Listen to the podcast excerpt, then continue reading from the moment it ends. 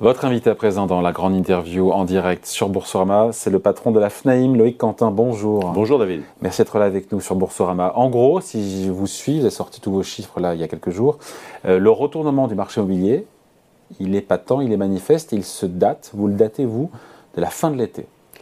Oui, fin de l'été, juste euh, au moment de l'annonce du relèvement des taux par la BCE, qui a effectivement euh, euh, largement compromis la capacité d'emprunt des ménages français avec l'immobilier. Voilà. Et, c'est là où ça se retourne, on va le voir, sur les transactions et sur les prix.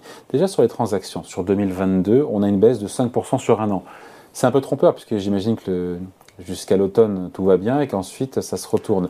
Mais on se dit qu'une baisse de 5% des ventes, dans l'absolu, 1 million 100 000 transactions en 2022, ça reste une super année. Hein. Super année, c'est la non plus, hein. deuxième meilleure année de toute l'histoire de notre économie immobilière. Donc voilà, on en est loin des 560, le seuil le plus bas, c'était 569 000 ventes en septembre 2009, juste après les Sopins. Évidemment.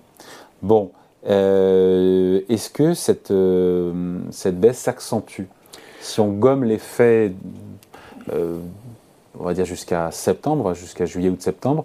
Qu'est-ce qui se passe depuis septembre là? Est-ce que les, euh, la baisse s'accélère. Il y a une réduction des ventes et on le voit, on l'analyse au regard des, des, productions de crédit hein, sur le dernier trimestre et moins 20% de crédit distribué. Donc si on fait une corrélation avec les volumes... Il faut, la, il faut la faire la corrélation? Oui, il faut la faire. Elle n'est pas automatique, mais euh, je dirais c'est un indicateur. Donc euh, on a 5%... Ah c'est violent, c'est plus pareil. C'est violent, c'est violent, mais après... Parce que 5% c'est acceptable, 20% de baisse des transactions, Nous on a hein. projeté 10% de chute des transactions 2023. Hein. Donc on a projeté sur on va atterrir vraisemblablement à 1 million 100 000 à, fin 2022. Et on projette 1 million à fin 2023, voire 950 000. C'est en fonction de l'évolution des paramètres économiques, l'inflation et les taux.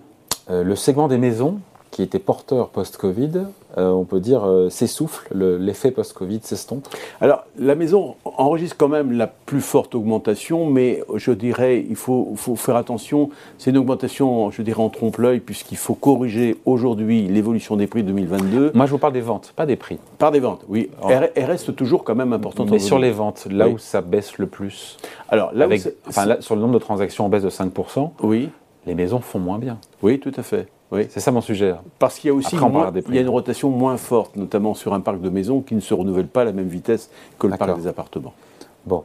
Euh, sur la question des compromis, euh, des compromis de vente, c'est intéressant parce que euh, ceux qui n'aboutissent pas, parce qu'il y a un refus de, mhm. prêt de la banque, tout ça a doublé, encore une fois, selon vos chiffres. Mhm. en même temps, on se dit que 6% de taux de refus, ça reste gérable, non? Oui, alors ça, ce sont des moyennes sur l'année, mais il faut quand même euh, euh, revenir un petit peu sur ce qui est passé précédemment. Euh, la contrainte du taux d'usure, notamment auquel sont confrontés beaucoup de professionnels de l'immobilier après signature d'un contrat. le taux d'usure était révisable trimestriellement. J'ai fait la demande à Olivier Klein lors de congrès de revoir ce taux d'usure de façon mensuelle. Mmh. Ça a été acté la semaine dernière par l'ensemble des banques et par le gouvernement de la Banque de France. C'est une bonne nouvelle, ça. C'est une bonne nouvelle, oui. Expliquez-nous pourquoi d'ailleurs, bah, pour Parce que le taux d'usure, c'est le taux plafond. Le taux plafond auquel effectivement une banque ne peut pas prêter. Et donc, dans la mesure où le taux de la BCE vient relever les conditions d'accès au refinancement par l'établissement bancaire, eh bien à ce moment-là, on comprime la, marge des, banques qui sont, euh, je dirais, stoppées par ce bouclier qui est le taux d'usure. Donc dans ce cas-là, on, stoppe la production. Et donc elle refuse de prêter. Elle refuse de prêter. Il faut attendre l'échéance suivante de relèvement du taux d'usure pour pouvoir débloquer les prêts.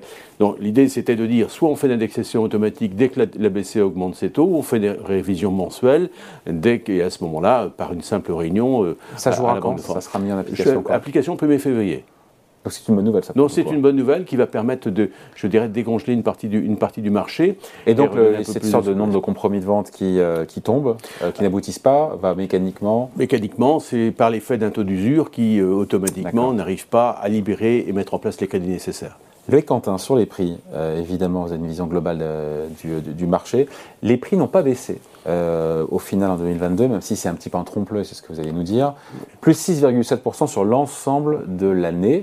En quoi c'est en trompe-l'œil selon vous C'est en trompe-l'œil parce qu'un événement nouveau, on n'avait pas eu d'inflation depuis 1985. Vous avez défalqué le, la hausse de l'inflation, et pourquoi mais parce que On ne faisait, pas ça. On faisait pas ça avant. Ah bon, on faisait pas ça avant. On ne disait pas le marché a pris 10%, mais euh, après inflation, il a pris finalement. Ah si, les conférences de presse de la FNM ont toujours effectivement fait cette comparaison avec le taux, avec l'inflation Et or, ce qui est nouveau. 6% d'inflation. Oui, 6% d'inflation. Donc on, on défalque. Hein. vous prenez 100 de capital, à la fin de l'année, c'est 94 par l'effet effectivement de correction des prix. Et donc euh, sur les prix de l'immobilier, c'est aussi la même chose. C'est une valeur tangible, mais mm. c'est une valeur liquide. Et à ce oui, mais si on ne défalque pas de l'inflation, les, prix ont augmenté. Les prix ont augmenté. Donc une augmentation, je dirais, faciale. Hein, oui. de, voilà. À 6,7%, ça reste une bonne année 2022. Ah, ça reste une bonne année, mais aujourd'hui, vous savez qu'en économie de l'immobilier, L'impact prix n'est pas immédiat. Il faut d'abord qu'il y ait une baisse de la demande pour pouvoir effectivement une correction sur les prix. La correction des prix viendra après. Je ne peux pas vous dire dans quel délai.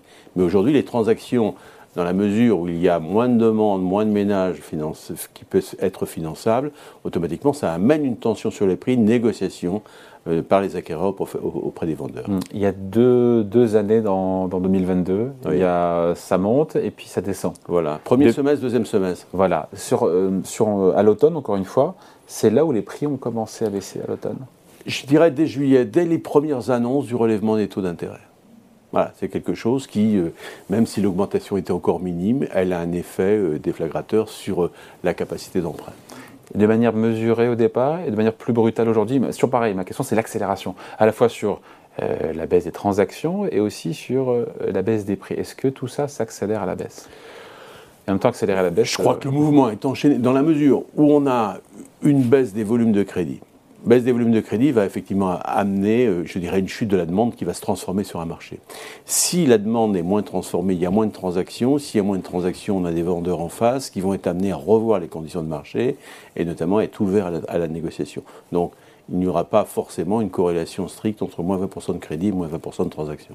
Bon, et encore une fois, du côté des prix, euh, quid entre les appartements, les maisons? Qu'est-ce qui trinque le plus aujourd'hui dans le ralentissement? Alors, je crois que le marché n'est pas, pas totalement homogène. D'abord, il faut voir que sur une analyse de prix, on se rend compte que Paris a déjà baissé, moins 1,5 sur Paris. Sur 2022 Sur 2022. Moins 1,5. Ouais, moins 1,5. C'est tellement stratosphérique, vous me direz que. oui, voilà. Enfin, déjà, il y avait une précédente baisse un petit peu légère, mais il y a une, baisse qui est enclenchée. On voit que les grandes villes, plus la ville est importante, moins elle résiste à l'assaut du marché. Les grandes villes aussi ont affiché une, baisse, hein, donc euh, les métropoles, des métropoles, les grandes agglomérations. Les villes moyennes, je dirais, marquent le pas, elles se portent bien, mais on a toujours les autres, le reste du territoire est toujours attractif. Et même les zones touristiques, les, euh, le, marché, le marché saisonnier, côtier, de villégiature, et euh, notamment même les territoires ruraux, finalement, sont en bonne santé, je dirais, au niveau des prix, résistent bien, notamment à ces mécanismes économiques. Bon, sur 2023, sans avoir euh, la boule de cristal, les prix devraient continuer de baisser en 2023 De moins, ils ne vont pas augmenter. Hmm ils ne vont pas augmenter, ça je peux vous le garantir. Oui, il y, a une, tendance baissière, bien évidemment. Si, si on a une baisse de la demande, moins d'acheteurs potentiels, bien évidemment, ça va se répercuter sur les prix. Il y a le temps de l'adaptation notamment de la chute de la demande. La baisse de la demande en immobilier euh, précède toujours la baisse des prix. Il faut avoir le temps de l'inertie et mesurer ah, Vous le voyez sur le terrain aussi, j'imagine, dans la négociation entre acheteurs et vendeurs. Ah, absolument, on commence à avoir des C'est l'acheteur qui a pris la, qui a pris la main. la main. Euh, avant, on était sur un marché qui était extrêmement demandeur et peu offreur. Et là, aujourd'hui, on va revenir à un marché plus offreur et moins demandeur par une diminution des capacités d'emprunt. Avec de, de vente qui, des ventes qui vont s'allonger. Qui vont s'allonger. On le voit déjà, on voit déjà Oui, parce qu'il y a des biens qui restent en panne. Avant, on avait, euh, je dirais, on pouvait avoir 10-15 demandes sur un bien. Et aujourd'hui, quand on a un appel téléphonique, des fois, c'est peut-être parfois le seul. Donc, euh, ah ouais, donc quand même. Hein. Oui, bien sûr. Normal. Et ça, ça va finir par se traduire dans les prix. Hein. Ah oui, c'est la baisse de la demande précède la baisse des prix. C'est toujours mécanique. Donc, euh, pas, pas, mais optimiste pas de quand même. Non, pas de crack non plus sur l'immobilier. Mais, mais c'est quoi C'est une baisse de 5 à 10% sur 2023 je ne vous avancerai pas de chiffres, mais on va avoir un flux baissier qui s'annonce. Oui, on, peut avoir, on, peut avoir, l'ordre de 5%, sur les prix, oui, effectivement. Bon, évidemment, tout ça n'est pas le fruit du hasard, c'est, on l'a dit, la hausse des taux. Mm. Il faut se rappeler quand même que le taux moyen des crédits est passé quand même, on s'en souvient, de 1% en janvier 2022. Mm. On est quoi? On est à 2, 2,5 aujourd'hui? On est à 2,40, 2,50. Ouais, voilà. Et on a le ralentissement économique aussi, tout ça produit ses effets. Enfin, voilà, le taux d'usure, il y a On peut avoir une projection à 4% euh, fin de l'année. On peut ou on va? On peut. On peut. Pardon, mais je pense que l'équation change. L'équation change pour le secteur immobilier si on passe à des taux à 4. De, non, de vous à moi. Hein. Oui, oui, oui, bien sûr. C'est quasiment 18 à 20% de réduction de pouvoir d'achat. C'est pas, pas ce que vous projetez, c'est un scénario parmi, parmi d'autres. Ça pourrait, ça pourrait. Je dirais, euh, il ne faut rien exclure aujourd'hui dans cette période d'instabilité. On, est quand même dans une crise énergétique. Moi, je me rappelle les, les, les, les impacts de la crise de 73 sur l'économie française, et notamment lorsque, en 1909 ans après, euh, euh, on connaissait des taux à 17%, il faut s'en rappeler. Oui, on ne souhaite pas qu'il y revenir, surtout pas. Surtout pas, non, c'était une catastrophe. Le pouvoir d'achat immobilier a baissé, ah, ça c'est clair. 6% de baisse en 2022. Évidemment, c'est la hausse des taux qui fait ça. Hein. Mmh, bien sûr. On a un effet qui a boosté le marché, il faut le reconnaître. Quand les taux ont baissé, ça a augmenté le pouvoir d'achat des ménages. Sens, mécaniquement, une hausse des prix. Et puis après, mécaniquement, on va, on va dans l'autre sens. Ce qui est logique euh, économiquement. Mais après, il ne faut pas le voir comme un traumatisme. C'est, un, je dirais, une régulation sur un marché qui a beaucoup euh, monté qui, aussi. Monté, qui atteint ses limites. Et, c'est une bonne chose, c'est un réajustement nécessaire en, en économie. Mais vous savez, quelqu'un qui vend aujourd'hui et qui achète, mais il achète moins cher, c'est la même chose que quand il vendait plus cher et qu'il achetait plus cher. Hmm. La différence est la même. Donc, il ne faut pas voir ça comme. Euh, alors, simplement, l'immobilier aussi, il faut toujours l'analyser comme un placement de très long terme. On n'achète pas de l'immobilier pour faire, c'est un pas one shot, on, vend au bout de deux ans, trois ans. Il faut enlever cette idée-là des Français. On n'est pas là pour spéculer, on est là pour se loger d'abord, et c'est un placement de long terme. Donc, pas de sinistrose chez les agents immobiliers que vous représentez encore une fois en ce début d'année, malgré tout, même si euh, pardon. on ne va pas être plus alarmiste que le réclame le marché. De toute façon, on est en veille permanente. Et, dans tous les cas, le rôle d'un syndicat que je représente aujourd'hui, c'est d'être un agitateur d'idées auprès de l'État et de prendre des mesures, effectivement, et de faire des propositions. Ce qui est le cas notamment pour le taux d'usure. Oui, le taux d'usure, et également, bon, puisque on a été entendu par, par Olivier Klein et, la Banque de France. Ministre du Logement. Hein, le ministre du Logement, pardon. Et également, on a, transmis une proposition de portabilité au transfert des prêts, ce qui peut être une bonne solution pour le pouvoir d'achat des ménages français. Hein. Bon voilà, merci de passer nous voir. Loïc Quentin, donc président de la FNAIM, invité de la grande interview en direct sur Boursorama. Les prix et les transactions vont chuter cette année. Voilà, en partie, merci beaucoup. Et ça fera des heureux, notamment ceux qui ont envie d'acheter un peu moins cher. mais surtout, il faut aider les primo-accédants, c'est là qu'effectivement la chose importante. Allez, merci beaucoup. Merci. Au revoir.